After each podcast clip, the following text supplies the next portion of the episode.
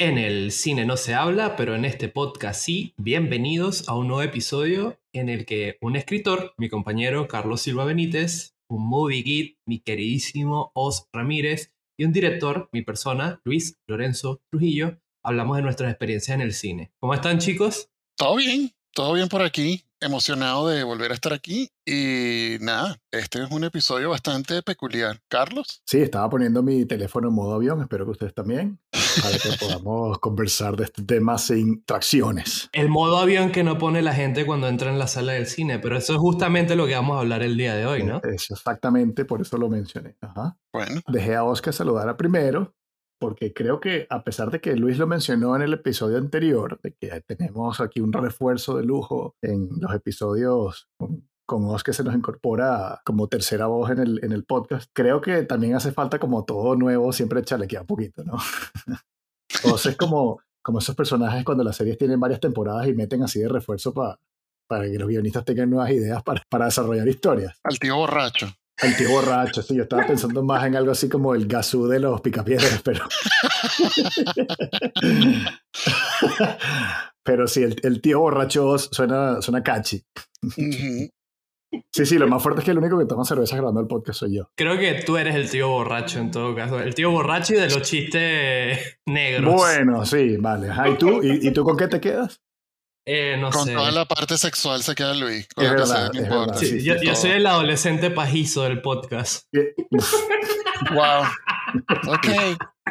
Ya, todo está establecido. Yo bebo cuando grabo los podcasts, pero coño, hoy no porque son las 12 del mediodía. Ok. Este, Pero usualmente sí me tomo una cerveza contigo mientras grabamos. Sí, sí, pero son las podcasts. 12 de donde tú estás. Aquí, aquí son las 6 de la tarde. Muy bien. Ajá. Me parece muy bien. Bueno, estas son las típicas habladeras de paja que está muy bien hablar en el lobby de un cine, pero no en la sala de un cine. ¿Por qué no nos metemos en el tema de hoy? Para los que nos han escuchado en, en estos tres años, saben que nosotros profesamos esta filosofía de que en el cine no se habla hasta tal punto de que así se llama el podcast, ¿no?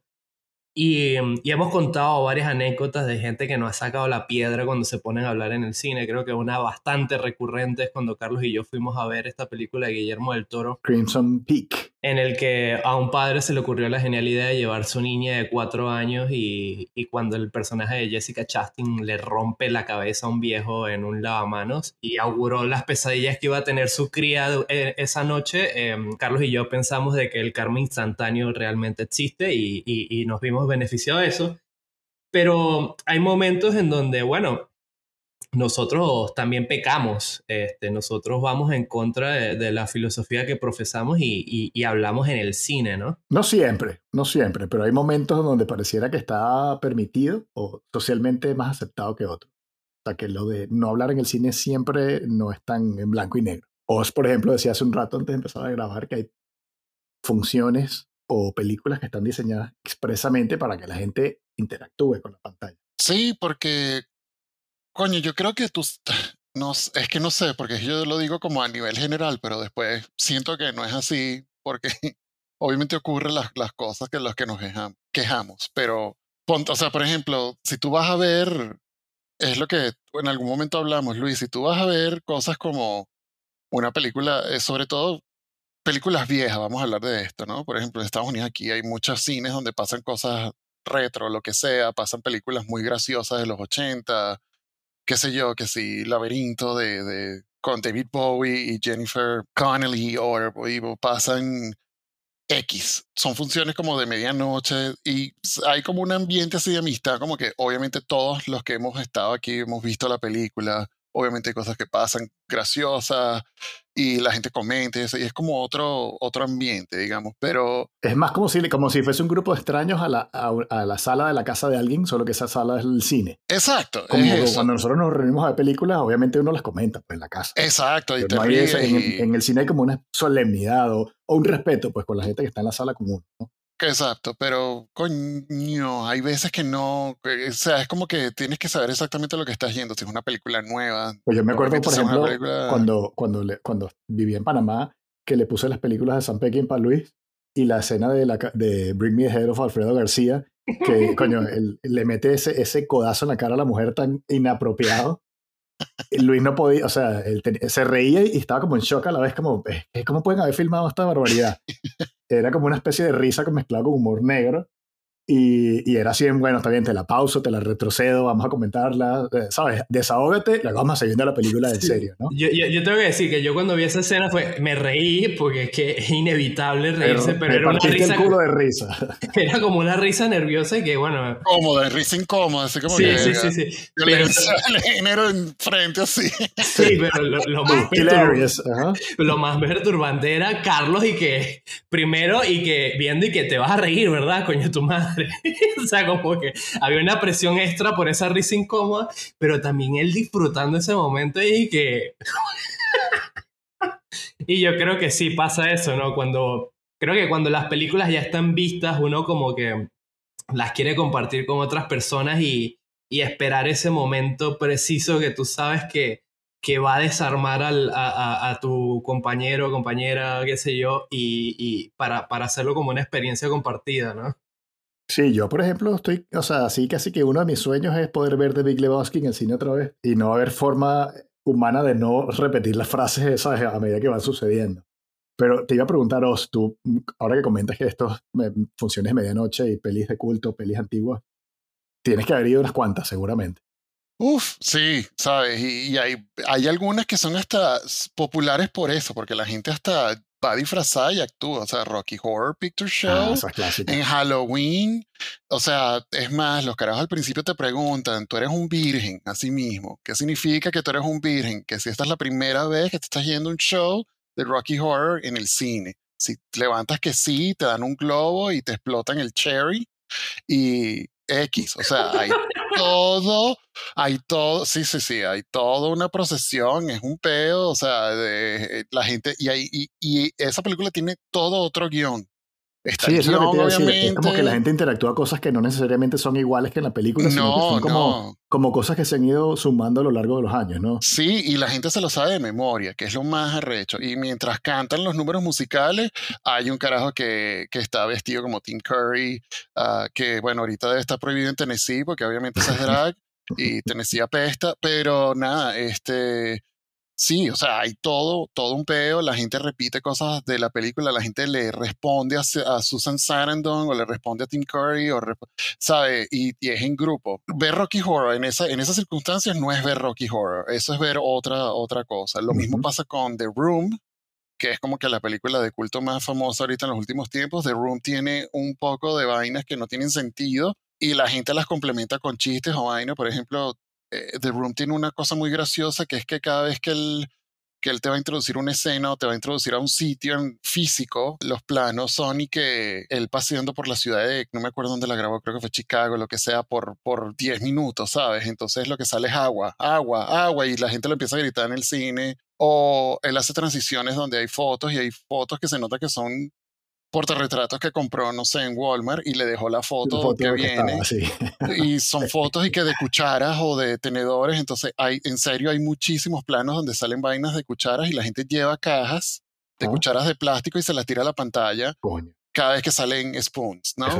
Spoons, y entonces, eh, eh, y te cagas de la risa y también hay otras interacciones de que, porque claro, él, él no ve bien, eh, la- la- la- digamos que los puntos de vista de los personajes ven hacia abajo, entonces es como si estuvieran hablándole a alguien en el cine.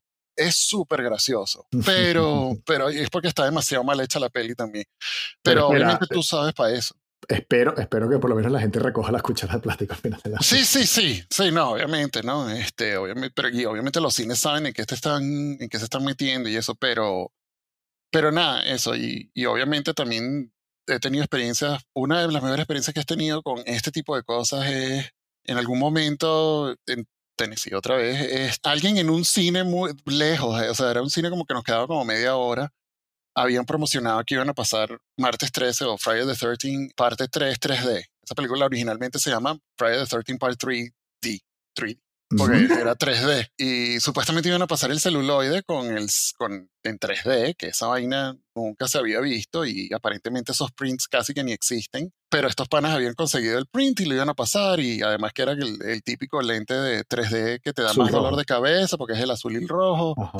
Y, Y nada, cuando llegamos al cine, sale un carajo y dice que miren, disculpe, el print que nos llegó no es 3D. Y todo el mundo, pero todo el mundo había viajado y, y la sala está relativamente llena. Y cuando entramos, no sé, era porque habíamos bebido mucho, es porque es una película muy mala y no tiene sentido, pero todos empezamos a actuar como si la película fuera 3D, ¿sabes? Y todo el mundo en el cine se empezó a unir al chiste de nosotros de cada vez que sale que si un palo de escoba y lo meten wow, nosotros y que ¡wow! Y la gente cagaba de la risa y se volvió como se volvió como un Mystery Science Theater de Friday the 13 y de verdad eh, los chistes se volvieron súper, no sé, fue como que súper contagioso porque, bueno, ya todo el mundo había viajado media hora, ya habíamos pagado, ya la vaina no se dio, qué cagada, porque la nota era verlo 3D y cagarnos en la risa todos, pero como que todo el mundo participó y, chamo, el cine estaba a punto de explotar y era cagándonos de la risa de la película y fue de... Aquí hay, hay un par de cosas como para puntualizar, que fíjate que usaste los dos primeros ejemplos de una película que es genial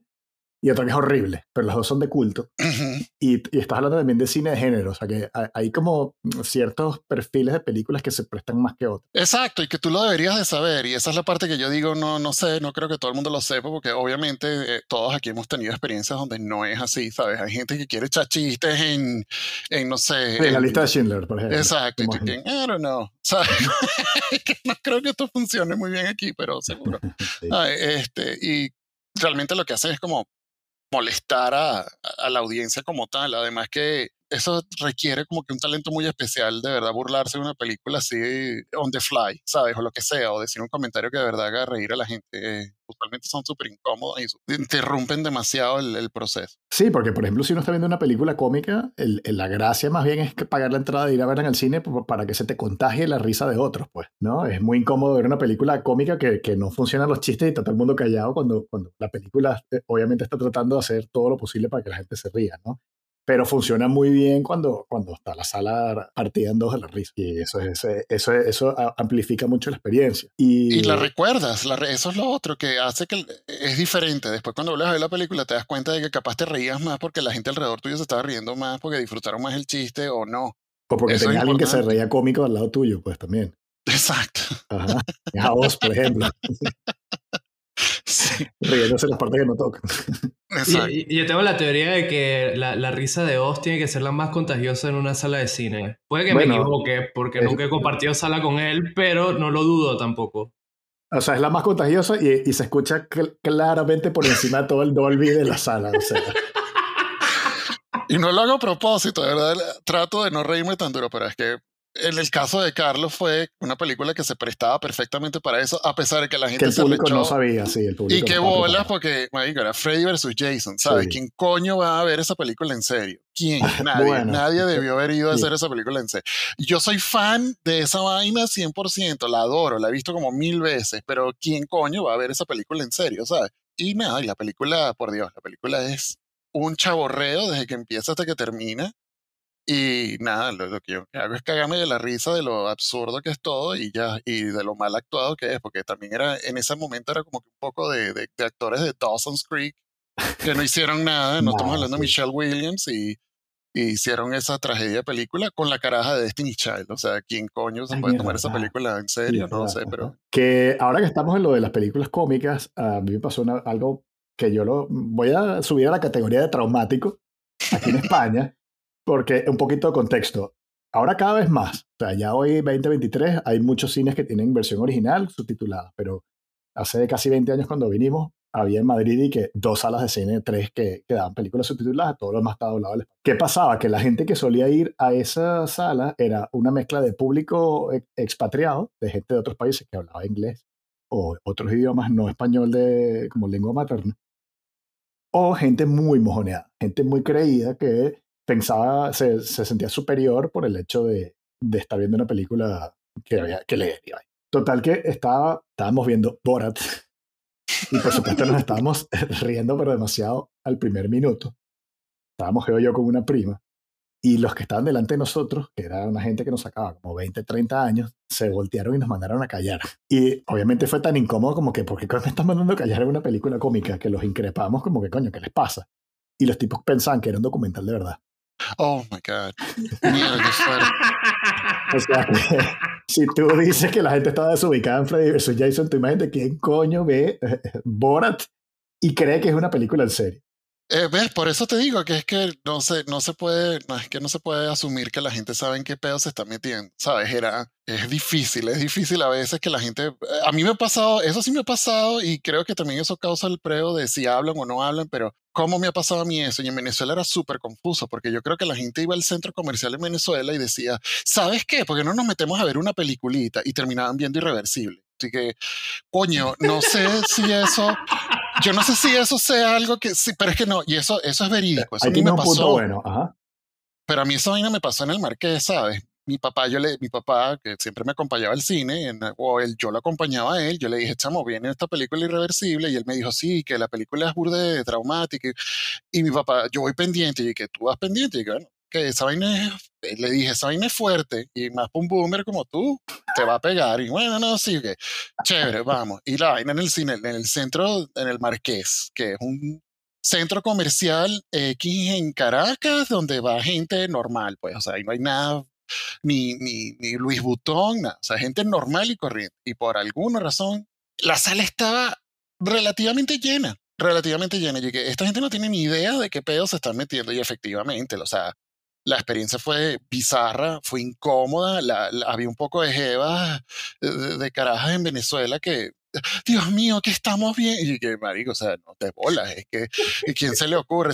Y eso vaina era, entra y sale, entra y sale. No sé si salían, no sé si era a, gritar y se devolvían porque el novio se quedó, no sé. Pero esa vaina fue, fue súper bizarra, súper incómoda. Y, y, mi papá, que yo, no, yo nunca había visto una película, y mi papá es un carajo que ha visto todo en el cine y nunca había visto una reacción tan, tan bizarra y, y que sí, es un pedo de desinformación, definitivamente, por eso es que la gente tiene que informarse más cuando va a ver cosas en el cine y no hay que, ay, mira, fuimos a McDonald's y bueno, compramos tres cajitas felices, llevamos a los chicos a ver, este, ¿sabes? All Boy. Que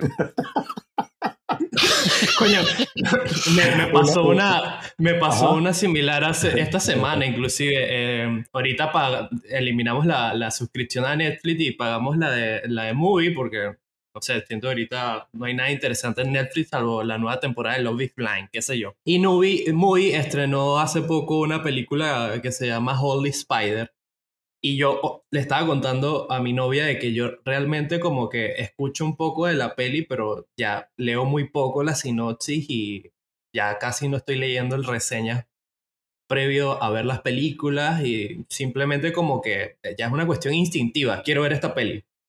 Y yo pongo la vaina y yo no me doy cuenta de que Gloria quería ver algo como más tranquilo y, y, y, y qué sé yo, no, no estaba para, para experiencias fuertes y de repente la película empieza con el asesinato de una prostituta en Irán y la escena en la que ahorcan a la prostituta es muy realista. Y recuerdo que Gloria agarra y se para y que, wow, Luis, este, yo tenía ganas de otras cosas, pero definitivamente ya se me, ya se me quitaron todas. y, y es eso, como que lo importante es estar informado en una película si tienes algún, si eres impresionable, pues yo creo que aquí los tres somos unos veteranos de mil batallas en cuanto a cine y, y es muy difícil que nos agarren fuera de base cualquier premisa, pero, pero al espectador promedio sí es como, es importante mantenerse informado. Te lo compro en parte, un poquito snob eso que dijiste. voy a estar de acuerdo contigo con Oz, aunque suene un poquito snob, que esa mezcla de, de películas, coño, art house o como con un propósito menos comercial, más artístico con otras búsquedas, en un centro comercial, coño, no es una buena combinación. O sea, como que estas películas funcionan mejor cuando son cines de una sola sala o, cines que son famosos por... Exacto. Pero cuando, ah, cuando vas a un centro comercial es como dice, o sea, es alguien que está pasando la tarde y tiene dos horas, ahora, tres, para, para perder y se mete en cualquier vaina. Y entonces te pasa que, que de pronto te ves rodeado de una sala de un poco de gente que, coño, su madre. Se hubiesen quedado en casa mejor, ¿no? O se hubiesen quedado en McDonald's. Como... Eh, pasa mucho también en, en, países latinos, y eso lo digo por experiencia eh, más que vivida en carne propia, pero no hay nada tan patético, por ejemplo, como, como haber visto Brokeback Mountain en, en Venezuela. Chamo, yo sí maltripié eso. Yo sí, a mí sí me redió una rechera. Y, pero y es como que, coño, ahora que estamos hablando del tema y de no hablar en el cine y tal, yo casi que prefiero a alguien que esté explicándole la trama a otro o recordándole lo que dijo porque se distrajo, que estos comentarios que, si quieres, host, tómame la palabra porque sé que vas a decir lo mismo que yo. Creo que mi frustración con Broadback Mountain es que, bueno, primero, para mí es una de las mejores películas de Andy. Quiero decir esa vaina que quede claro, ¿ok? No importa. Independientemente de que la gente le guste o no, estoy hablando Por encima de, Ice Storm. Cerca, cerca de Ice Storm. Pero para mí es una de las mejores películas de Andy. Y lo que me daba más frustración no es un pedo de intolerancia y bla, bla, bla. No, no es ese pedo. Es el pedo de. La película era famosa por era eh, la película, o sea, en Venezuela esa película nunca se llamó El secreto de la montaña, que era el título que le pusieron, y esa película se llamó La película de los vaqueros gay. y así, y así, con toda la información, con todos los malos chistes, con todo el pedo que tenía todo el mundo, igualito la gente se metía al cine y todavía la gente se ofendía y todavía todo el mundo era, ay, este carajo, marico, marico viniste a ver una película gay. O sea, es como que, no, o sea, mi cabeza no procesaba la vaina, era como que es que ni siquiera da risa el chiste porque no, no es que no es, no, es, irónico, no tiene nada. Es que tú te metiste aquí a hacerlo, a hacerlo incómodo para los demás. No sé cómo explicarlo, pero era una vaina no, bizarrísima. Es, que, es que eso es una de las razones yo considero que es por la que la gente más habla en el cine, es cuando la gente está incómoda. Pasa mucho, por ejemplo, en películas de terror, que mucha gente reacciona como un mecanismo de defensa, como una risa tonta. Que tú te das cuenta que la gente está cagadísima del miedo y se ríe como un mecanismo de defensa. Pero antes de meternos en ese tema, yo creo que lo que pasa en Brokeback Mountain es que tenemos esas masculinidades eh, frágiles y entonces tenés que hacer un comentario así como para deflecte la mariquera, ¿sabes? Como, me encanta que en este 2023 ya yo abandoné el, el, tema de la masculinidad frágil, pero Carlos ya dijimos en otro episodio que, que Inception funcionó perfecto. Y lo está hundiendo con fuerza este año, o sea, e, es, increíble. Es que, yo, es que yo dudaba, yo dudaba, pero tú me convenciste que no tengo por qué dudar de, de dónde estoy parado en el mundo. Eso, eso, de verdad era una vaina que yo y que chamo, que ladilla. Y hasta, y lo peor, en el caso también de Latinoamérica, es que no eran nada más los hombres tratando de hacer deflection ahí, porque, ay, otro pipí me asusta. No, era el pedo, las evas también, las mujeres también. Las mujeres, yo me acuerdo que cuando yo fui había una caraja joven que decía, Dios mío, qué asco. Y que, marica, ¿tú no tienes amigos? Tú no, tú no, entonces nada. O sea, todo, y bueno, sí, obviamente que no, obviamente que, pero eso, o sea, eh, eh, era una vaina era súper bizarro. Esa fue una de las peores experiencias que yo tuve en el cine en Venezuela y todo el mundo hablaba y todo el mundo gritaba estupideces y la vaina. Y chamo, la película era como que súper profunda en esa vaina y era súper coño madre y. Y, y pues súper trágica, ¿sabes? sí, sí, exacto. Porque todavía si fuera una película cómica de gays, tú dices, bueno, están haciendo comentarios, la gente está haciendo ruido, tal, pero cuando al ser una película de drama, y esto es otro punto que estaremos conversando a lo largo de este rato hoy, coño, no hay respeto por la otra gente que sí está metida en la historia, que sí está involucrada con lo que le está pasando a los personajes. Es como, coño, ¿sabes? Piensa en lo que te dé la gana, pero no lo, no lo ¿sabes? Díselo en, en secreto que tienes al lado, si, si tanto necesitas desahogar. Pero no hagas la vaina para toda la sala porque es como que, coño, o sea, es una falta de respeto absoluto con lo, una falta de empatía con la, con la gente.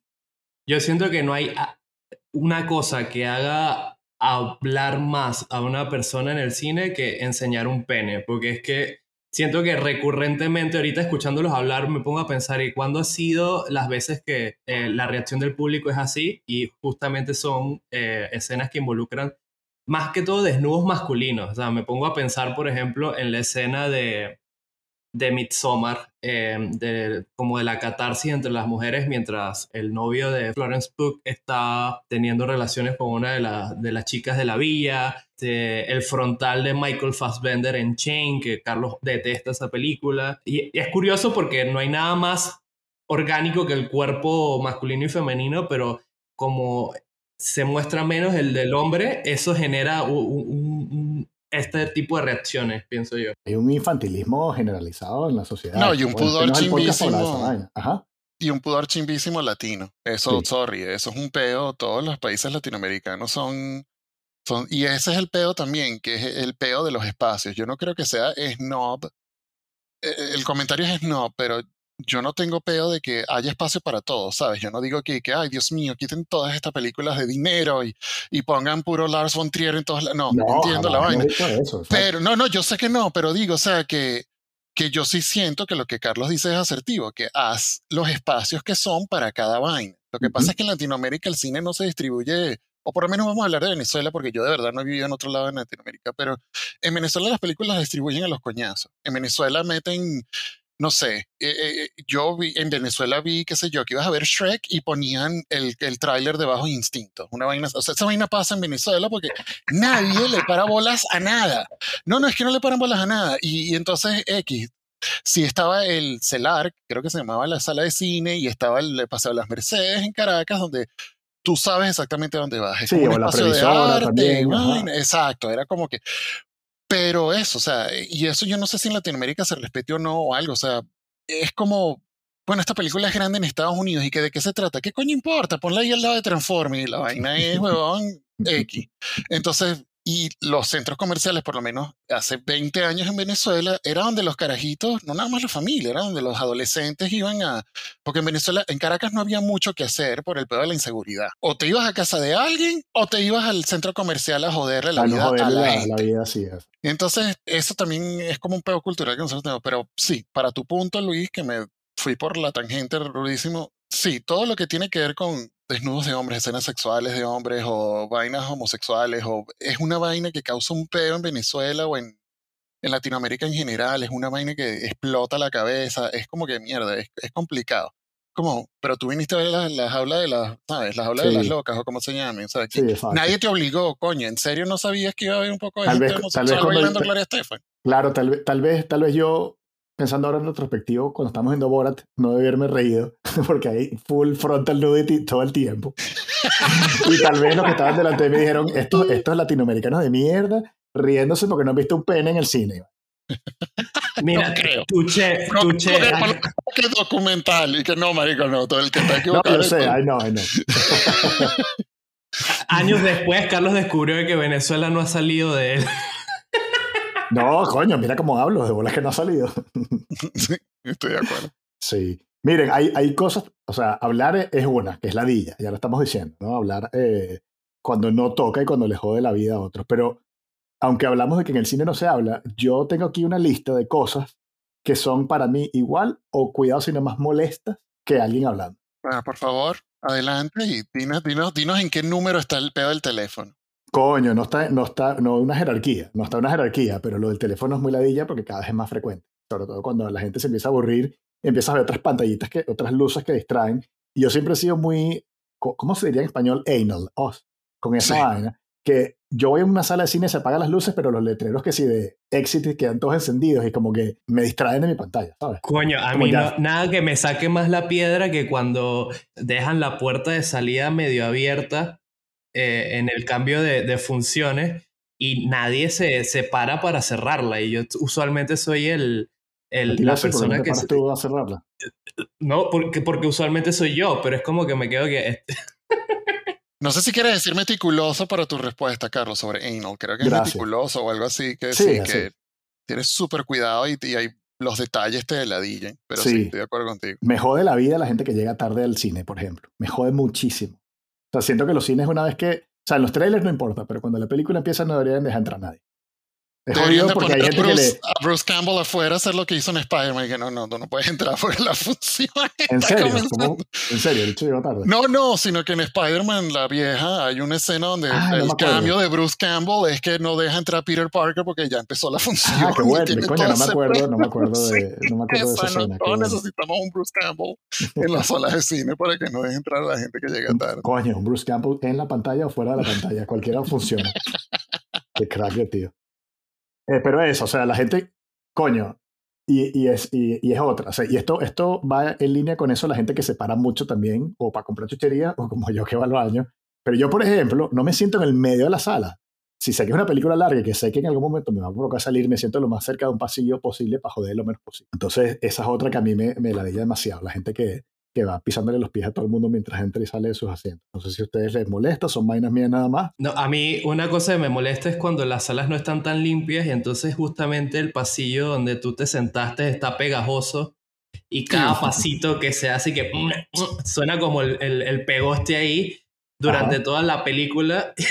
Obviamente me saca de onda esa vaina. Eso A mí la gente que se pare creo que no me ha molestado tanto, Carlos, porque creo que no lo sufro. Ahora, aquí está pasando una vaina muy particular que Ajá. ahorita, que tiene que ver un poco con eso, pero lo odio y si la gente lo hace, sigan disfrutando su cine como lo hagan, pero yo particularmente tengo una rechera increíble. Ahorita, gracias a, y voy a sonar burda de estúpido, pero gracias al capitalismo del 2023, los cines aquí están tratando, tienen tiempo tratando de hacer la experiencia inolvidable. Y que, bueno, Marico, vas a ir a ver Batman, ¿sabes? No tiene nada inolvidable de ahí, tranquilo. Pero ahora la vaina es que, no, las salas son exclusivas, entonces ahora tienes asientos este, numerados que está bien, todo eso está bien, pero ahora te ponen básicamente unas mesas, una vaina, y ahora puedes ordenar comida. las salas VIP son lo peor. en el cine, y eso es una vaina que también pasaba en Venezuela. Entonces, sí, también. es una ladilla, porque la gente pide unas vainas, entonces la vaina viene en una caja de, de dura, de plástico, que ¿sabes? Este, la vaina es todo un peo, la sala ahora huele a, pollo frito, weón, o a sushi mal hecho, porque ¿quién ah, ah. coño come sushi en un cine? Pero ok, no voy a hablar de ese peo. Huele a Royal with cheese. O piden, exacto, entonces no, ahora tienes que escuchar también el carajo Ah, entonces, cuando, dijiste, cuando dijiste lo de pollo frito, dije, como diga watermelon Sprite, me cago de risa. No, no, y hay algo con la sala VIP que es que los mesoneros, para cobrar, entonces obviamente tienen que prender una linternita y chuleta, si es al lado tuyo es insoportable. Si lo mato a coñazo, no, aquí todo es por tu teléfono, porque aquí, bueno, pues, se sacan una linterna y ahí sí, manico, me quito el zapato y se lo tiro al carajo en la comida porque coño su madre. Pero ya la vaina está paga y todo, pero igual tiene que venir el pana y si prende la linternita un segundo para ver si estás en el F14 o en el F17, porque no hay nada más estúpido que llevar una orden de comida en un cuarto oscuro, ¿sabes? Coño de la madre, qué estupidez esa vaina. Entonces, eh, me ladilla enorme, no, sabes la rechera que me da, ¿no? De verdad es una vaina que yo digo... Es una cuestión de, es una cuestión de eh, perspectiva. Hace años había un cine en Mérida, Venezuela, que era al revés. Era un restaurante que tenía una sala de cine. Entonces, tú ibas a a comer, no ibas a ver la película. Era como que tú compras la comida y luego, mientras te la comes, te están proyectando algo. Entonces era distinto, porque tú podías entrar en cualquier momento, ver un trozo y salir. O sea, no tenías que quedarte de toda la película. Creo que, es, creo que es la, la, la, perspectiva de la experiencia que uno va buscando. De todas maneras, que ladilla eso que ustedes dicen, porque entre los olores, la, la entradera y salidera de gente y, y las luces y, y, el ruido es como, coño, eh, rompe demasiado. O sea, la gracia de ir al cine es que la visión te ocupa, o sea, la pantalla te ocupa casi que todo el campo de visión. Ah, hay otra cosa muy... más en la película. Hay otra cosa muy incómoda de, la, de, las salas VIP que como las sillas son reclinables pero hasta el punto de que se convierte en una cama. La gente ronca. Eh, no, no solo eso, sino que dependiendo de cómo tú te pongas adelante de esa persona, puedes terminar con un pie al lado de tu oreja y de tu cara. Ah, claro. que me ha pasado, y esa pecueca al lado de uno y que coño, o sea. Sí, donde está la experiencia VIP ¿no? La, 4D, la, 4D está, está funcionando. very inmensa pezuña, ¿no? Sí, eh, es un poco, sí, es un poco, todo, todo ha cambiado un poco y, creo que por eso es que uno también es como más cascarrabias también, ¿no? Y sé que estoy ya en mis 40 y veo esas vainas y digo, a ver, qué vaina tan innecesaria y capaz me pongo muy cranky no, en comparación a otras cosas, pero es, pero sí siento que, sí siento que, ¿sabes? Es como que hay que, hay que llevar la experiencia más lejos y que no había nada de malo con la experiencia antes en el cine. No, y sobre todo porque, exacto, eh, en, en la evolución hemos ido dejando cosas atrás que eran súper incómodas y súper fastidiosas y, y nos las hemos ahorrado. Y esto, eh, Luis, yo no sé si tú llegaste a ir a, cine sin, que, sin entradas numeradas, que básicamente te exigía ir muy temprano para coger buenos puestos, porque si no, te tocaba lo que hubiese. Y muchas veces si vas con un grupo grande de amigos, pues no podías sentarse todos juntos. yo, creo que yo, no viví eso. Yo creo que eso es el, equivalente a un auto sin cinturón de seguridad. Lo siento, ah. pero esas vainas de boomer no, no, no me tocó vivirlas. Bueno, bueno, pues en esa época era un, horror que tú entrabas a una sala y de pronto veías una, una joda, la, la, la, línea de sillas en todo el medio de la sala vacía, pero cuando te ibas a sentar había una persona guardando la fila entera de puestos porque que todos sus amigos estaban comprando chuchería. Y entonces empezaba un peo. Y al revés pasaba también.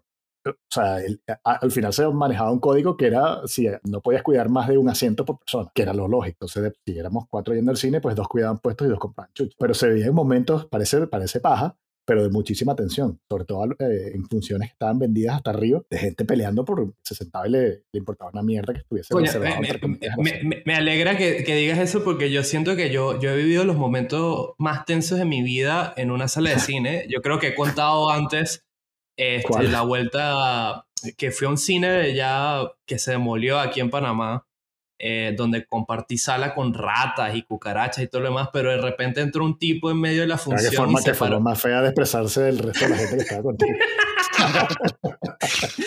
sorry, sorry, verdad. Y entró un tipo en medio de la función y se quedó mirando hacia, la, hacia el público, que éramos cinco personas como mucho, pero se quedó mirando como diez minutos sin hacer nada. y ah, creo que eso fue cerca de, después de, posterior al estreno de, del de, Dark Knight Rise y estaba como este miedo colectivo a que te puedan matar en, en, una función o qué sé yo. Y al final el tipo, así como llegó, se dio media vuelta y, y se fue. Pero este, realmente la, la, anécdota que quiero contarles es que una vez estaba en el, en el, en el cine con, con mi mamá, no, está, no recuerdo qué película vi, seguramente es una película de animación de Pixar o qué sé yo. Y atrás teníamos como como un grupito de tres, cuatro amigos. Y a mí una de las cosas que más me saca la, la, la piedra en, en, el cine es que te pateen la butaca atrás, ¿no? Ay, yo, coño. Yo puedo entender que pase una vez porque, bueno, también los pasillos son sumamente estrechos, eh, te moviste sin querer y qué sé yo. O ustedes que son altos, exacto, que pueden tropezarse sin querer. Pero ya cuando es recurrente, ya es como un poco fastidioso. Y yo soy, yo admito, yo soy, yo, yo no hablo cuando veo las películas, pero sí me quejo. Y yo no tengo ningún tipo de poder de voltearme y decirle, hey amigo, me, ya me has pateado varias veces, puedes, puedes controlar el pie. Y no sé por qué esta persona que seguramente tiene problemas, de la masculinidad herida en todo su esplendor, le molestó que yo le dijera lo que no debería hacer en una sala de cine y empezó como a insultarme a mí, mi mamá se metió, empezó a insultar a mi mamá y, y, la vaina fue escalando. Y, de repente hubo un momento en donde como que la vaina estaba, había una tensión bastante marcada entre el, el asiento de mi mamá y el mío y los de atrás. Y empezamos a escuchar como el tintineo de unas llaves. Y mi mamá, ella es, yo siempre digo que mi mamá es mamá gallina, pero ella tiene una malicia increíble porque ella ha trabajado en compañías de seguridad y ha lidiado con muchos temas que uno no puede creer si conoce a mi madre. Me dice que cuando se acabe la función, me lo susurra, no te muevas y no sueltes la bandeja de las chuches. Y que, y que se va a armar el verguero aquí. Y nosotros seguíamos escuchando el tintineo de las llaves y que si este, este marico me va a venir a caer a coñazo con unas llaves entre los dedos, es, qué sé yo. Yo estaba pensando lo peor. Pero bueno, al final el tipo como que los tipos no se querían mover, nosotros tampoco nos íbamos a mover, pero al final los más pacientes fuimos nosotros y al final los tipos se fueron, pero sin dejar de mirarnos. Y mi mamá dijo que cuando salgas igual estate pendiente porque nos van a estar esperando afuera. Efectivamente. Efectivamente nos estaban esperando afuera, pero yo nunca solté la bandeja y me le quedé. Cuando vio que yo mido casi 1,90, el tipo se achicopaló un poco y los otros le agarraron. Vámonos, vámonos. y eso fue digno de una película de suspenso, güey. Qué bueno, qué bueno. wow. Fuiste a ver Fuiste al cine con Goodfellas. Una no, te dijo que era Pig. Están viendo, no sé, Frozen, probablemente. Por eso, pero, y, que, la gente alrededor tuyo eran todos y que Hitman. fuimos a ver Frozen, lo único es que nadie le dijo Let It Go. sí, eso, eso. Yo tengo un cuento muy parecido también, pero muy, muy parecido. Eh, en Panamá también estábamos toda la familia viendo eh, Los Intocables de Brian De Palma. Y el tipo que estaba detrás de mí lo mismo, así, ¿sabes? Me siendo mi respaldar. Y yo igual como tú, o sea, me volteo y le digo, oye, perdóname, no sé si te has dado cuenta, pero me está molestando para que le, que le pares. Y es que, obviamente, y aquí va un poco lo que estamos conversando hoy, coño, si tienen gente molesta, tratar de, dialogar con gente así es peor, porque hay gente que no tiene ni, empatía ni sensibilidad y son unos malnacidos y no, no deberían tener una sala de cine en primer lugar. El tipo empezó a darle más todavía a la, a la silla. Qué desgraciado. Y yo, coño, empecé a apretar los nudillos y dije, este se va a comer una ración de Knuckles, ¿sabes? Un huevón. Yo suelo ser bastante pacífico en verdad, pero coño, tenía mucha ilusión de ver esa película en el cine por primera vez. Eh, estaba viendo Los Intocables también, había cierta ¿sabes? violencia ya vertiendo en la pantalla. Y mi papá estaba sentado al lado y me lo notó y me, me dice, no dejes que un infeliz te arruine la película. Y fue como calmante, ¿no? Esas palabras fue como es verdad. O sea, un mal parido no tiene por qué joderme la experiencia. Sea, al final, que preferí el camino del, del diálogo, pero el diálogo con el gerente del cine. Me salí de la sala, busqué a alguien de seguridad y les dije tal y fue buenísimo porque además fue una forma de comprobar si el cine realmente valía la pena mm, seguir yendo, dependiendo de cómo iban a tratar mi queja. El tipo entró conmigo y se llevó al, al, al tipo de la sala. Con lo cual, muy bien, eso fue Cinemarca y en Multicentro. Muy recomendable, tratan bien a sus clientes. y la, no escaló la violencia. Pero sí tengo un cuento de, escalar violencia y lo lamento, si es un poco insensible a mi parte, pero a mí me, da demasiada risa Hace años estábamos mi primo Luis y yo en el CCT en Caracas viendo Desperado de Robert Rodríguez. Detrás de nosotros había dos chicas más o menos de nuestra, que cada vez que salía banderas, las, niñas perdían la cabeza y hacían demasiados comentarios de mana fastidiosos. Así en plan, ah, qué rico está y tal, y puros comentarios así. Y mi primo se irritaba y al más no poder le dice, bueno, si, no, si te gusta tanto, bueno, te lo tiras. Así una vaina así les dijo. Vale, ellas no le hicieron caso, siguieron hablando toda la película acá que salía bandera, básicamente de principio a fin de la película. Y cuando Salimos de la sala, estamos en el estacionamiento yendo hacia el, hacia el carro, veo que vienen las dos caminando hacia nosotros y cuando ya estaban nada, a dos metros, una de ellas saca un spray de pimienta y yo, con el malparido, dejo a mi primo así, lo abandono y huyo, pero huyo con toda mi, o toda la velocidad que pude. Y mientras yo huía por los estacionamientos, escuchaba los gritos así de, de, mi primo, ¡ah! Entonces le quemaban la cara con el, con el esto, es una anécdota de que en el cine sí se habla o una anécdota que comprueba tu cobardía, huevo. Las dos cosas. No, no, lo que, estoy, lo que estoy queriendo decir es que, o sea, que coño, no, no, que no sean violentos, joder. O sea, que las chicas se exageraron. O sea, Todos necesitamos las palabras de Miyagi así del, del señor Silva en el cine. Exacto. sí, sí, don't let the bastards grind you down. Exacto. ¿no? deje que un subnormal te joda la película. Yo necesito que Oz tenga un momento de violencia en el cine. ¿Has tenido algún episodio así parecido? Chamo, violento, no, no, realmente no. Sí he tenido te han ofrecido coñazos. Comentarios, siempre, porque a mí toda la vida me han ofrecido coñazos porque tengo una boca demasiado estúpida. Y a veces hago sacar a la. Yo de verdad tengo un talento de hacer arrechar a la gente muy rápido, pero eso sí me ha pasado. Sí he tenido comentarios así como de, ay, marico, o sea, que desperdicio de piel eres y eso, pero sí me han ofrecido golpes y vaina, pero al final nunca se concreta nada, pero no he tenido momentos tan tensos porque de, ver, de pana siempre he sido así como que, ay, brother, yo no tengo tiempo para este pedo. Si usted se quiere arrechar aquí solo y seguirme pateando la silla, yo, yo sí me paro y me voy. Yo, gracias a la gerencia, ya, chao, me voy para el carajo. Porque, ¿sabes? Te cambias, te cambias de sitio, pues ya. Yo sí, yo no tengo absoluta. Y se los dejo claro de que me cambié por ti. A la gente le sabe miedo, a mí también, porque ya a los 10 minutos se me olvidó que. que sí, es lo mejor. Es que esa es la otra cosa. Al final sí te terminan arruinando la película, porque aunque uno, obviamente, es como el paso civilizado y, el, y uno hace lo que tiene que hacer, al final te jode la vida que, que sabes que esas van a seguir jodiendo en otras salas a otra gente, ¿no?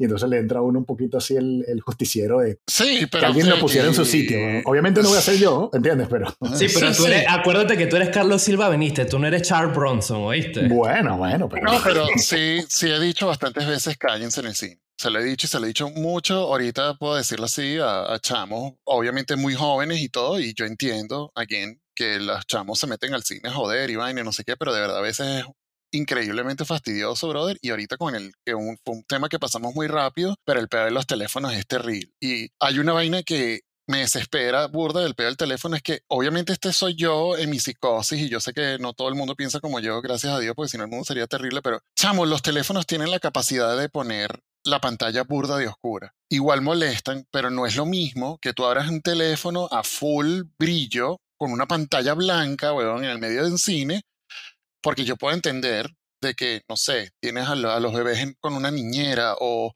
hay vainas importantes, ¿sabes? Yo ahorita tengo mi papá, y, bueno, mi papá ya no está, pero mi mamá está, entonces yo mantengo el teléfono pendiente en el cine porque no sé qué pueda pasar. Pero yo en todos, en los conciertos, en todo, yo lo primero que hago al llegar a un sitio es poner la pantalla totalmente oscura porque lo vas a poder ver sin necesidad de molestar tanto a la gente. Pero es eso, es como que no hay ningún tipo de consideración en nada. Eso creo que es lo que más me, me da arrechera de todo lo que hemos hablado, que todo este pedo es un pedo de consideración. Es consideración. Es Sí, porque exacto, si tienes que sacar el teléfono, tú mismo te puedes inclinar un poquito, ¿sabes?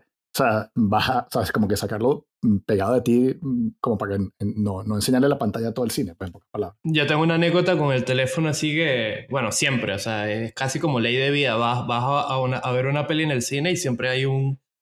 Voy a evitarme el epíteto, pero siempre hay una persona que saca el teléfono. ¿no? Pero uno concreto que nunca se me olvida es que fui a un cine aquí en Panamá que ya no existe eh, a ver. Otro, bueno, pero tú, ¿qué pasa cuando los cines los cierran? todos los cines de Panamá cerraron. ¿Qué, qué Marico, no te Como quiero. la parca, pero de cines, ¿ah? No quería cortarte la nota, pero tú recomendaste ahorita el Cinemar de Multicentro y ya no existe tampoco. Ah, Uh, porque No. votaban a la gente que se portaba mal. Sí, exacto. Se quedaron sin público porque como todos se portan mal, al votarlos ya como que... El punto es que eh, estaba en este cine y viendo Buried, eh, enterrado con este Ryan Reynolds, y no sé si ustedes han visto esta película, pero es como la, Es la secuencia de, Toda una de- peli dentro de una tumba, sí. Sí, de Uma Thurman en, en Kill Bill de- eh, dentro de la tumba, pero hecho una película de 90 minutos. Y al principio es sumamente tensa porque es que la, la, la cámara nunca sale dentro de, de- de la tumba. O sea, el la película empieza con Ryan Reynolds enterrado Sí, en un ataúd, perdón. en un ataúd. Tú, tú no sabes cómo demonios llegó ahí y él, trata, eh, y él tratando de escapar. Y la película es sumamente tensa y yo estaba muy metido en el juego. Y atrás, en la última fila, estaba un señor que recibió una llamada y no solo el tipo no le quitó el, el- el sonido a su móvil, sino que contesta la llamada. Ay, qué hijo de puta. Y no solo la contesta, sino que se pega a hablar. Y, y empieza a dar comentarios y que no, estoy aquí en el cine haciendo tiempo. Vino una película bien mala de un tipo que está enterrado y no pasa más nada. Y yo me volteo y que la perdí, porque es que nadie alrededor le dijo nada y la perdí. Que, brother, si no te gusta la película, salte y deja a los demás vernos en paz la película. Y lo peor es que la gente se molesta porque uno le- le- le señala su falta de consideración.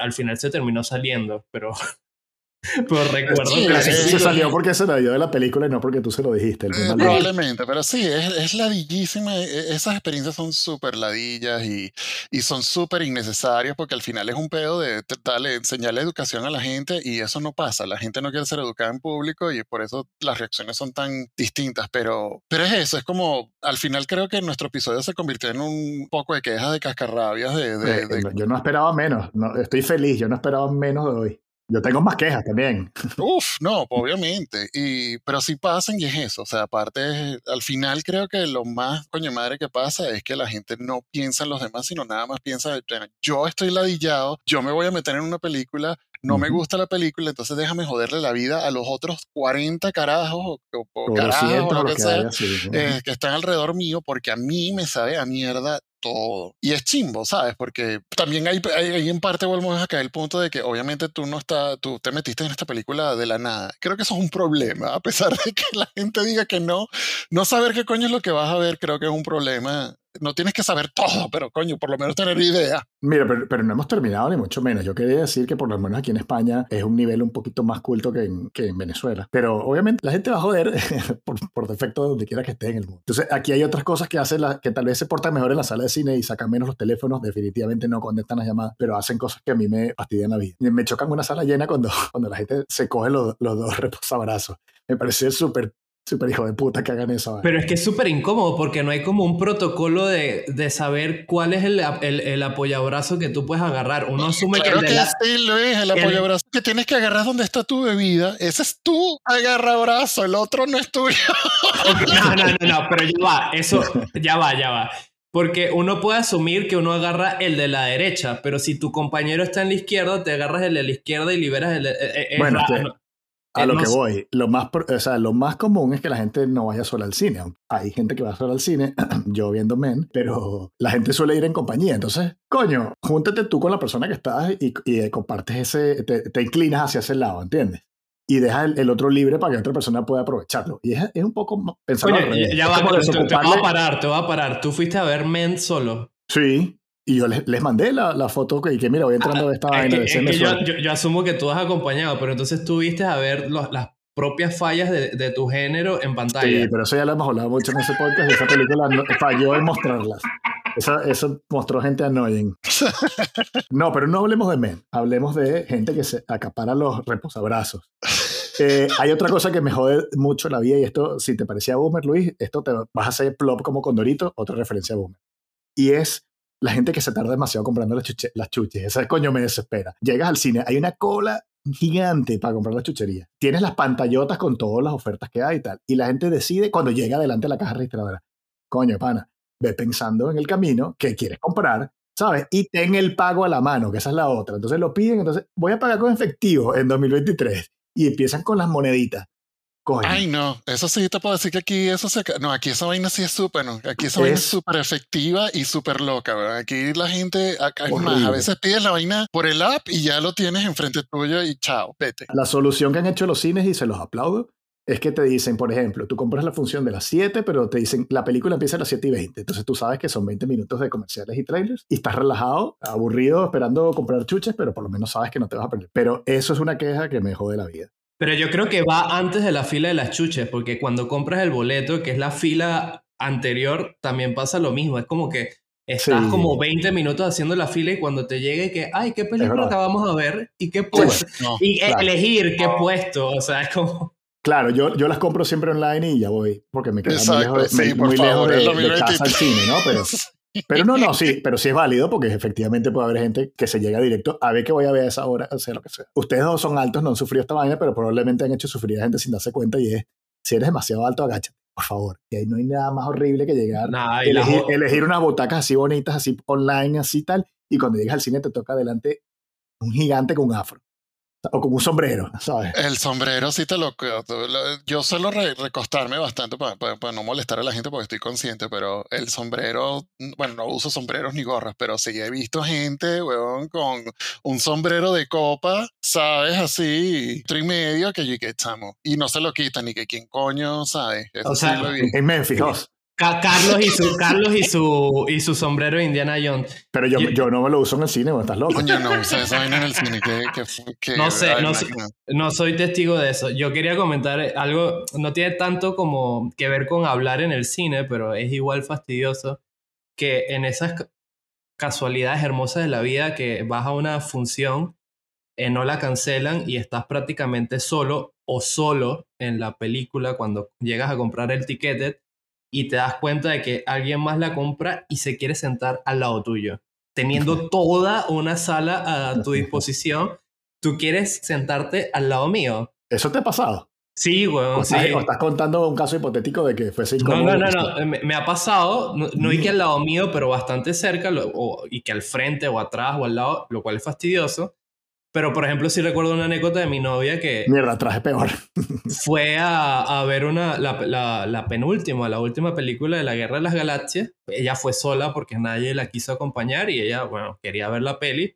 Y un hombre se le sentó al lado y ella Mm, dijo que uf. fue sumamente incómodo porque qué verga quieres hacer tú al lado mío en una sala vacía. Nada bueno. Sí, nada, bueno, entonces sí es como súper incómoda esa situación. No, no, no sé qué otro eh, etiqueta de protocolo tiene guardado usted ahí, señor Carlos. No, no. Yo o tengo sea, una. sí, que no hay sé si a más. ustedes les ha afectado. Sí. Hay más, pero aquí les tengo un cuento bien mórbido y bien escabroso que a Luis le va a encantar. Y esta mierda me pasó a mí. Uf.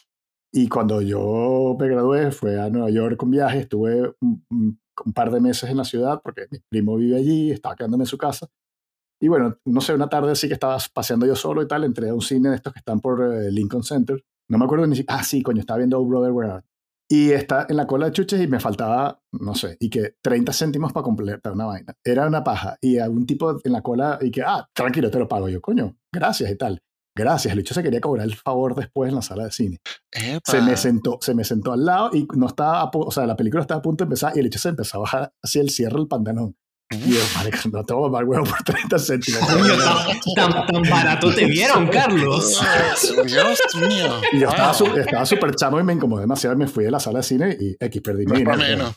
No me provocó nada y me quedé, me quedé súper marcado esa vaina. Así que lo, lo, o sea, lo, lo comento porque de pana si se te sienta alguien que te da mala vibra en el cine, es mejor dar el dinero de la- del ticket por perdido y no te pase una vaina mala porque, claro, es que es un sitio oscuro y tal, se puede prestar y alguien, no sé, eso. pues, Bueno, como decía 30 que le centavos son 30 centavos.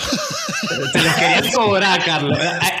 A, a uno hay que aprender que en la vida no hay nada gratis. Y si Obviamente. la diferencia son, son 30, Socialismo no, así no. No, exacto. Ajá. Coño, la madre. Eso que, Ajá. que incómodo. Sí, yo tengo momentos incómodos porque a pesar de que sí, aquí en Estados Unidos hay, hay una cultura un poco más desarrollada de ir a cine y todo, sí pasan vainas muy locas. Sobre todo en películas de terror y sobre todo en películas de culto, pero no las de siempre, no las que, las que siempre hablan ni nada. Me ha pasado dos vainas. Una fue, y aquí hay un problema que probablemente Carlos puede tener más referencia porque digamos que son como que sociedades un poco más liberales, entre comillas, pero aquí hay un pedo de drogas. O sea, aquí en Estados Unidos se consumen drogas. Yo no tengo nada en contra de ellas, pero sí es algo que está mucho más palpable a los ojos. Y yo no sé por qué, Sí, y no Luis, y yo sabemos, Luis y yo sabemos porque vimos Euforia.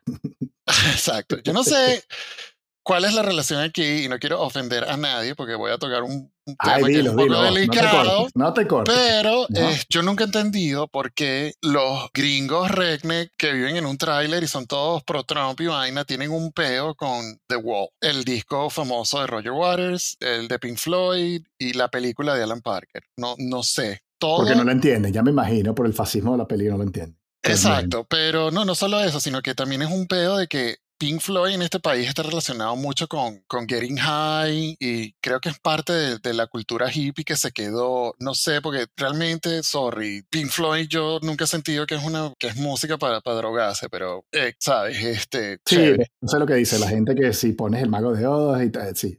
Que ladilla, toda esa Sí. me ladilla borda. Pero bueno, X, el hecho es que estaban pasando The Wall de Alan Parker, que a mí me encanta esa peli, obviamente nunca la había visto en el cine y fuimos a una de estas funciones de medianoche, pero yo no sabía. Y por cierto, ahí fue cuando también me enteré que a los gringos, que estoy hablando ahorita que son rednecks, les encanta, hay, hay laser shows de Dark Side of the Moon, laser shows, sí, Ok. como 1980, donde un poco de carajos, no sé, en vans y en, y en camiones sacan un poco de laser y pues, empiezan a hacer láseres así al, al, al- al espacio con Wish You Were Here. Y empieza esa peli y yo jamás en mi vida había estado en una sala de cine donde el olor a marihuana era increíble. Pero Wow, una ok. vaina, dije, chamo, ¿qué está pasando aquí? Y allá atrás habían como 10 carajos escuchando Mother y llorando. Y que no entiendo qué coño. No entiendo. No entendí. Fue una experiencia súper bizarra. No le pude parar muchas bolas a la peli. Terminé yo, obviamente, súper doblado también. porque- sí, porque el humo trancado, ¿sabes? ¿Para dónde coño va? y- y hubo una diferencia en la experiencia, vos. Coño, no sé, porque el peor es que yo me río burda cuando estoy bajo las influencias de eso. Entonces, no sé si les descoñeté la película porque estos carajos todos estaban encontrando a Dios aquí. Y que marico, por favor, qué coño, esto es un poco de gente, esto es un poco de dibujos de martillos caminando.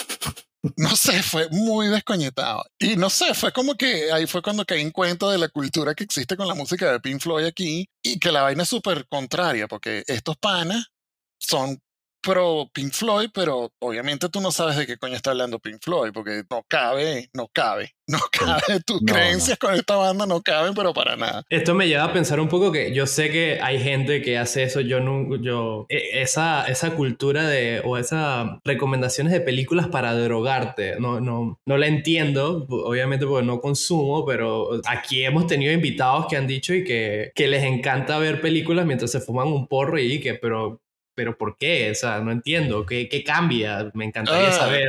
Ay, Pero es que eh, pero puede es ser un tema de perspectiva, como decía yo, con la de comer dentro del cine. O sea, no es lo mismo que tú digas, no me gusta tanto el cine y necesito drogarme como para terminar de llevar la experiencia a, a que sea disfrutable, o voy a meterme un pase y mientras tanto ver una película como pues, al rato. O sea, creo que depende de qué, qué es lo que hacen primero y qué, qué acompaña la vaina. Pero sí puedo entender la lógica de drogarse en el cine, porque hablando ahorita de apoyabrazos, tiene la disposición general para meterte un pase de coca. No, pero bueno, no sé quién Coño. está haciendo coca y que viendo Cars y que coño, no sé. Pero, pero, No, lo que te puedo decir es que hay una, hay una cultura de esa vaina porque hay películas que sí son trippy, pues hay películas que sí tienen unos colores, una vaina, no sé qué. Sí te puedo decir que yo, en mi experiencia, que yo sí lo he hecho varias veces, no precisamente porque por la película, simplemente que hicimos esa vaina y nos metimos a ver una película con parte de lo que dice Carlos, pero es que no sé, te ríes más. Yo vi episodio 2 con un carajo que un amigo de nosotros que se llamaba Jorge Envir y decidimos fumar un montón antes de meternos a ver episodio 2 y para mí fue como si hubiese visto, no sé, Academia de Policía 6. Este, porque me dio risa todo, todo me daba risa y probablemente le desconecté la de la vaina de cine. Pero sí hay películas que, no sé, la gente como que tiene un pedo de que visual. La típica escena de 2001 dice en el espacio y, y hay una ah, cultura muy estúpida de, de, de, drogas con imágenes y con Además que ofende lo obvio que es, ¿sabes? Es como que, huevón, cómprate una lava lamp, huevón, déjanos en paz. Exacto. Exacto, pero a veces, de verdad, lo que hacíamos era fumar esa vaina y nos poníamos a ver películas. Parte de toda la cultura de mierda de cine de culto y de las películas malas que yo veo es porque yo hice esa vaina con un mm. grupo de gente a ver esa vaina.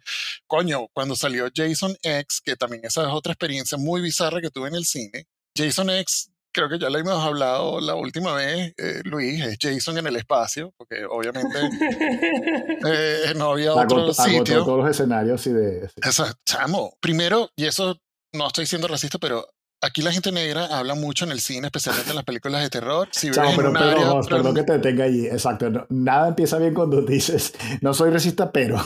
Sí, no, yo estoy de acuerdo. Yo odio la frase, pero es que era para que la gente no, no, no malinterprete, porque... La, la, gente negra y Quentin Tarantino, como bien leímos en su último libro. Pero tú no estás hablando de tu experiencia con esta película, perdón que te interrumpí. No, no, para nada, pero es que es verdad. O sea, hay, una, hay un estereotipo por decirlo así, de que, chamo, el público negro reacciona demasiado vocal. demasiado vocal a las películas de terror, ¿sabes? Ese pedo de, mm, don't go in there, girl, ¿sabes? Esa vaina pasa, no estoy jodiendo, es así. Y ellos mismos se ríen de esa vaina porque la mitad del cine de, ¿cómo es que se llama este carajo? De, ay, que hizo una película que se llama Black Knight. Bueno, la mitad del cine, Martin... Martin, Martin ah, Lawrence o... la, mitad de la película, las películas de Martin Lawrence son ese peo. Y hasta él mismo se burla de ese peo porque es verídico. Pero bueno, fuimos a un cine predominantemente negro y chamo, no nada más eso, sino que atrás alguien se llevó un bar completo, no sé, era caña con, o sea, esa gente hizo una rumba allá atrás mientras Jason estaba después despedazando a la gente en el espacio y me cagué de la risa, pero sí, la vaina tiraron botellas, o sea, la vaina fue un, una, bueno, un circo así de locura, pero tampoco, obviamente no rompió la magia porque es Jason X, que coño importa. Este, que por cierto el rayo está ahí, pero un pana mío había hecho un festival donde hubo un poco de consumo de droga, que fue desde, Friday the 13 parte 1 hasta la, la 9, porque Jason X Entonces ya nosotros también veníamos cargados porque veníamos de, no sé, esa vaina empezó como a las 7 de la mañana y terminamos viendo la película como a las 10 y media de la noche, sea, eso fue... Eso fueron 24 horas de Jason hasta más no poder con 10 carajos, todos hasta el culo, hasta el culo en todas partes. Y después terminamos en un cine donde la gente dijo, ¿sabes qué? Vamos a volvernos mierdas todos juntos. Y adelante. Y esa vaina fueron griterías, vaina, no sé qué, mata a la, a la catira bruta. O sea, esa vaina fue una locura. Wow. Una de las mejores películas que he visto en el cine, seguro. Tengo otra, otra, otra cosa que, que pasa en el cine que, que, es muy molesta y que da un poco para continuar con el tema del, del tráfico. Y es que um, no hay nada más fastidioso en una sala de cine cuando a la persona alrededor tuyo se le cae el teléfono y empieza a buscarlo, ¿sabes? Porque eso implica que, ay, préndeme la lámpara para buscarlo. Ay, disculpa, te agarré el pie, qué sé yo, X. A una vez le pasó eso a una amiga, eh, que Carlos la conoce, Elizabeth Trusman, estábamos viendo una película, se le cayó el teléfono y ya estaba a punto de terminar la película y ella como que, bueno, lo voy a dejar ahí para no molestar a la gente, tata, pues la película está buena. Y cuando terminó la peli, que se prendieron todas las luces, como que no ve el teléfono, esperamos que se vaciara toda la sala, empezamos a buscar por todas las filas, no aparece el teléfono, llegaron la gente de, este cine, no voy a nombrarlo por si me demandan, a, a limpiar la sala y Elizabeth no se quería ir de la sala porque quería su teléfono, creo que era nuevo era un iPhone, había pagado no sé cuánto por el teléfono. Y de repente como que empezamos a revisar por las filas de abajo, las de arriba, todas las butacas, todo lo demás. no aparece el teléfono de ninguna manera. Y hablamos con el gerente y que bueno, si, pueden, si ven un teléfono les, para darles mi número, para que nos llamen, qué sé yo. Y que y viene un chico y que, ah, eh, yo, yo creo que lo vi acompáñenme, como que le dio pena, qué sé yo, la situación. Esta persona va a la silla donde nosotros justamente nos habíamos sentado y yo no sé cómo hizo, levantó el apoyabrazos y en la base del apoyabrazos hay como un compartimiento secreto que tienen las sillas. Abrió ese compartimiento y sacó el teléfono de ahí y se lo entregó a Elizabeth. Y él pensaba que nosotros no lo estábamos viendo. Y desde entonces yo siempre dije, yo quiero hacer un reportaje sobre todas las cosas que se esconden en esos compartimientos y que agarran los empleos de los cines, porque es que tiene que ser maravilloso la cantidad de objetos perdidos que tienen que esconder en esa vaina para después quedárselos y revenderlos o, coleccionarlos o qué sé yo. Es una vaina muy loca. Está bueno el cuento. Lo, único que no pregunto es en ningún momento usaste tu teléfono para llamar a su número. O estarías así todo para jugar que ah, me vas a gastar el saldo. No, no, porque estaba en silencio, porque Elisa era una ah, persona responsable y puso su ah. teléfono en silencio y no, no, no sonó. Bueno, ¿Qué? ¿No te gusta cuando estás en la sala de cine y escuchas clan, clan, clan, clan, clan, clan, clan, clan, clan? Y la persona que le suena el teléfono aparentemente lo tiene metido en el culo porque se demoran 16 minutos en encontrar la vaina y la persona que lo está llamando es el carajo más insistente del mundo que quiere esperar a que llegue a, a, a dejar un mensaje de voz que como si fuera 1996, que si la gente deja mensajes de voces, hoy en día el coño es su madre. Pero es, sí, es horrible. Antes que se nos acabe el tiempo, yo quiero insultar que cuando vos dijiste lo del Laser Show, tuve un flashback horrendo a la época que estaba de moda que la gente iba a punteros láser a los ah. ¿Para qué? ¿Para qué? Para joder, Luis. ¿Para qué, más, ¿Para qué más sale la gente de su casa? Para joder, para joder. Y veías el puntico rojo en la pantalla, chamo, coño de la madre. Apuntándole las narices a los personajes, toda la mm. maldita película. Y la gente se reía. El resto de la gente se reía. Parecía lo más gracioso del mundo. Fue una moda muy larga y... Y duró burda, duró como dos años. Al final de todo esto, para mí, en eso lo que hizo para mí fue prevenir ir a ciertos cines de Caracas. Por ejemplo, en el Centro San Ignacio, que ya ese cine no existe, en el Centro San Ignacio no se podían ver películas serias. En el Centro San Ignacio había que ver vainas chaborras de la gente donde no te importara la experiencia. Punto. En el Sanville también, porque esos dos cines eran terribles para De resto, chévere, pero esos cines se iba a, básicamente a, bueno, no sé si salgan sapos o salgan ranas, además que sí pasaba de todo. Al final como que limita tu potencial de, hey, ya no podemos ir a estos cines porque a ver estas películas porque es imposible. Yo tengo otra, otra cosa para ir cerrando y es algo también, ya que estamos haciendo una especie de, no sé si decálogo, porque no conté cuántas cosas annoyen hace la gente que nos fastidian, pero bueno, para hacer el, catálogo completo de un buen espectador de cine, cuando la gente sale de la película y la comenta en el lobby del cine. Y uno está ahí a, a próximo a entrar a la función y está la gente comentando la película. Eso es lo peor que hay. Con lo cual en el cine no se habla, pero en el lobby tampoco. yo me acuerdo, yo me, no, yo me acuerdo una vez, para, para lo de Carlos, yo me acuerdo una vez que era, no sé qué coño era, era Batman Forever, una verga. y había la gente en la cola del cine. Ah, yo sé lo que vas a contar, ese bueno. Y no me acuerdo cómo fue el cuento, pero era así como que alguien salió y dije que no, es que Robin se muere al final, chamo.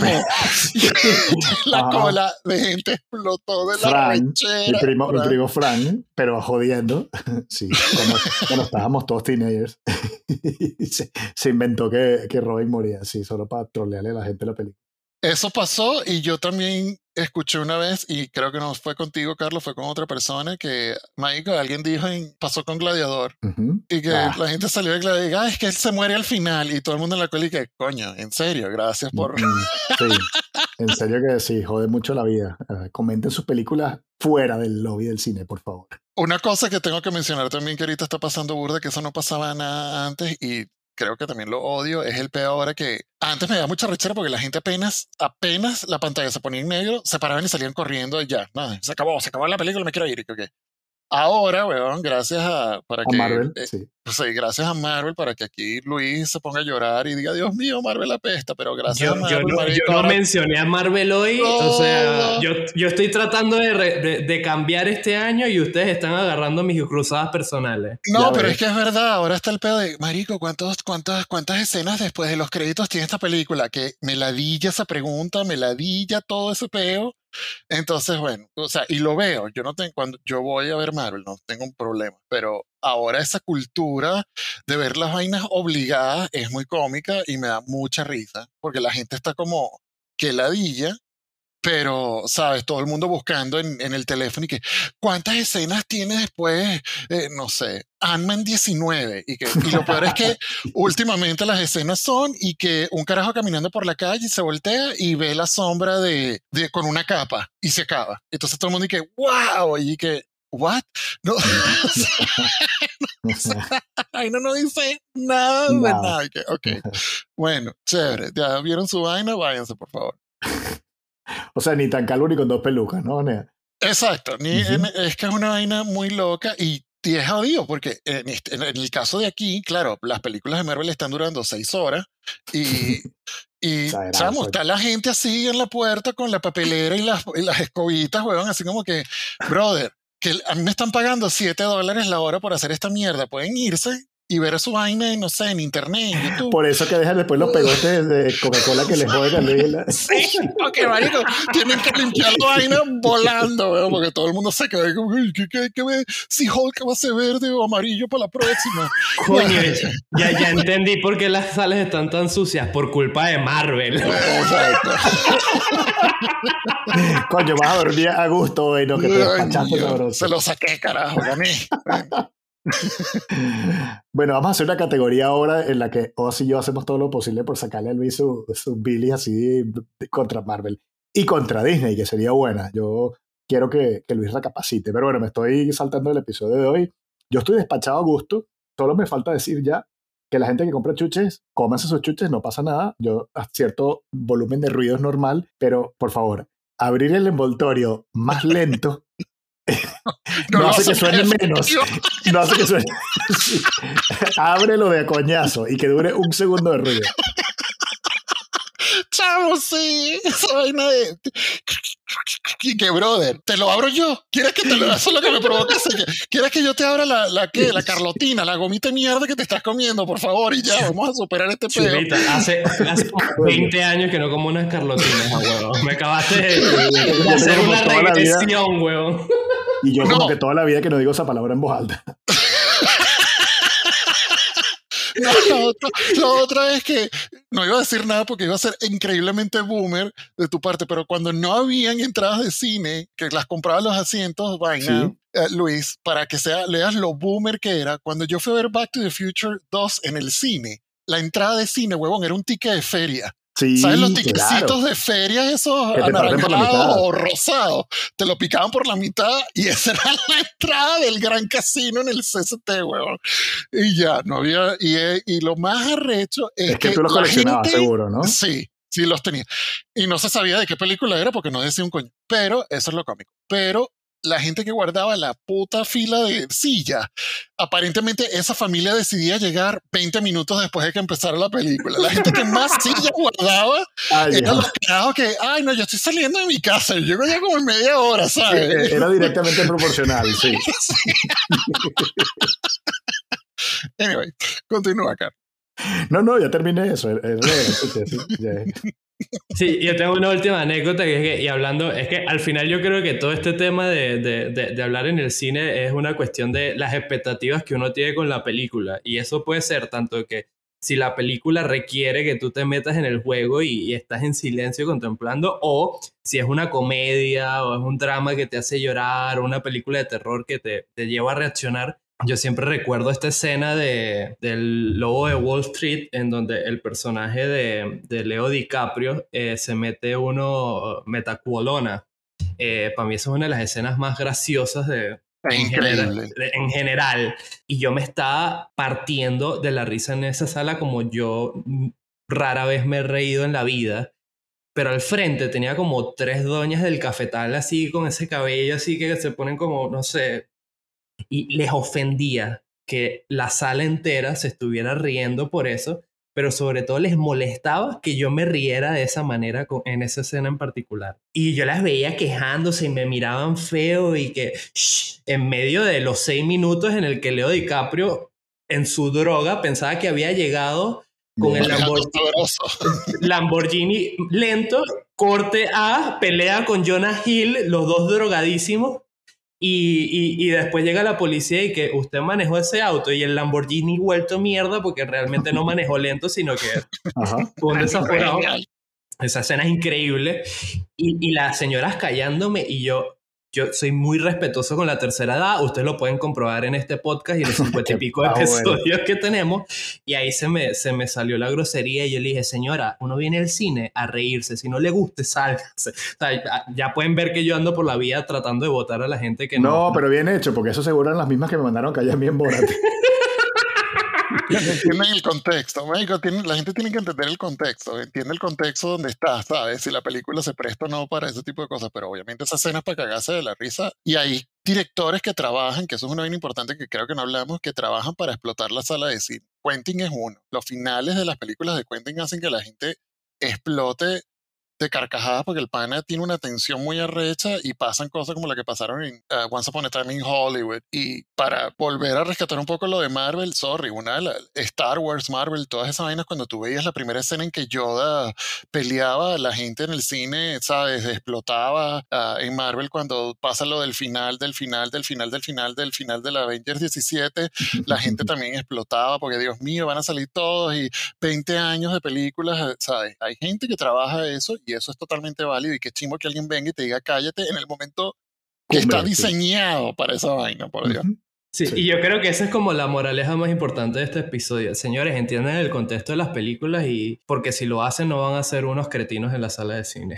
Exacto. Read the room, como se dice en inglés, ¿no? Read the room. Read the That's room. it. Ujú. Y bueno, este, antes de terminar, yo quiero recordar de que, bueno, en el cine no se habla está disponible en todas las redes sociales. Estamos en Facebook, estamos en Twitter, estamos en Instagram y estamos en TikTok. También nos pueden escuchar en su plataforma de podcast favorito. Tenemos un canal de YouTube en el cual se pueden suscribir y darle a la campana para que no se pierdan la notificación de los nuevos episodios. Y bueno, sin más nada que decir, les quiero recordar de que en el cine no se habla, pero en este podcast sí. Nos escuchamos dentro de poco.